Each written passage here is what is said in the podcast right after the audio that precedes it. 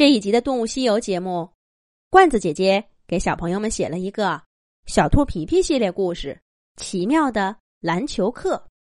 同学们，告诉大家一个好消息：一个晴朗的早晨，白鸽老师就像一朵灵动的云，忽的飞进教室里，宣布了一件大家期盼已久的事。前不久，小镇电台转播篮球赛，真是让人印象深刻。我知道，许多同学都让爸爸妈妈买了篮球，想学着打。所以这个学期，咱们学校给大家安排了篮球课，还特意远道请来一位职业教练，让我们鼓掌欢迎。白鸽老师说完，率先把洁白的翅膀拍得呱呱响。但同学们更热烈的掌声，很快就把这声音给盖住了。一位穿着橙色球服和高帮篮球鞋的浣熊，在掌声中迈着大步走进了教室。他手指尖上托着一个旋转的篮球，他却看都不看那篮球一眼，只飞速的扫射教室里的每一个同学。刚好走到讲台中央，他的目光。定格在墙角的姬小飞身上。浣熊教练突然把篮球一收，抬手一抛，篮球向姬小飞飞过去。姬小飞先是一愣，然后迅速起身，站在课桌上，迎着篮球张开翅膀。篮球结结实实的撞到他怀里，撞得姬小飞胸口一震，不由自主的。后退了两步，但是他还是牢牢的抓住了篮球，冲看过来的同学们得意的一笑。浣熊教练拍着手走到姬小飞面前，接过篮球，竖起大拇指说：“这位同学，好样的！在球场上接球就要这么果断，毫不犹豫。”想象着，你手里有一根线，拴在篮球上。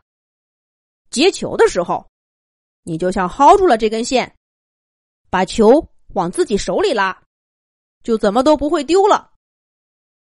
不过，这位同学，如果你在看见球的时候，就试着后退两步，翅膀也往后收一收，这球就接得更稳了。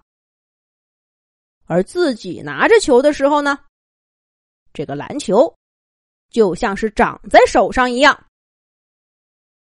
浣熊老师说的眉飞色舞，手里的篮球绕着他的脑袋、肩膀、大腿、脚丫来回翻飞，有不离左右。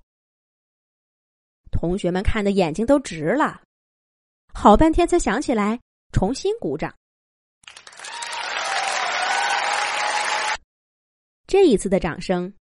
比刚刚礼貌性的欢迎掌声要热烈的多。浣熊老师，同样的球，为什么在你手里就这么听话？我拍的时候就到处乱滚呢？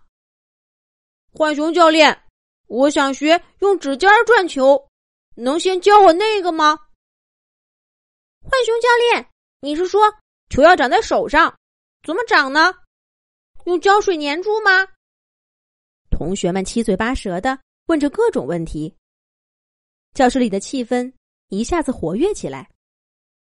纪小飞甚至兴奋的跳上桌子，要不是白鸽老师站起来制止他，恐怕他都要直接飞上讲台了。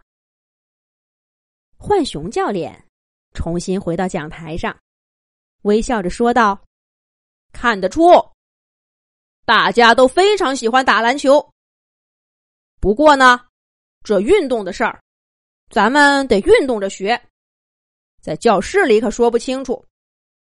我呀，先留个作业，大家回去都试试拍球，数一数自己最多能拍几下。后天的篮球课上来告诉我。好啦，今天就先到这儿，咱们下节课见。大家这才发现，不知不觉中。教室里的钟表已经走到第二个整点了。这么快就下课了吗？难道指针也跟着篮球不由自主的加快速度了吗？浣熊教练已经离开教室了，同学们还在恋恋不舍的回味着他刚刚精彩的表演。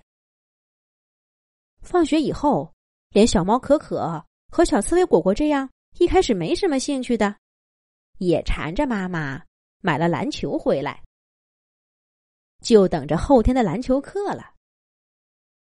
不过，在这第一次的户外课上，大家还发现了另一个惊喜，是什么呢？咱们下一集再讲。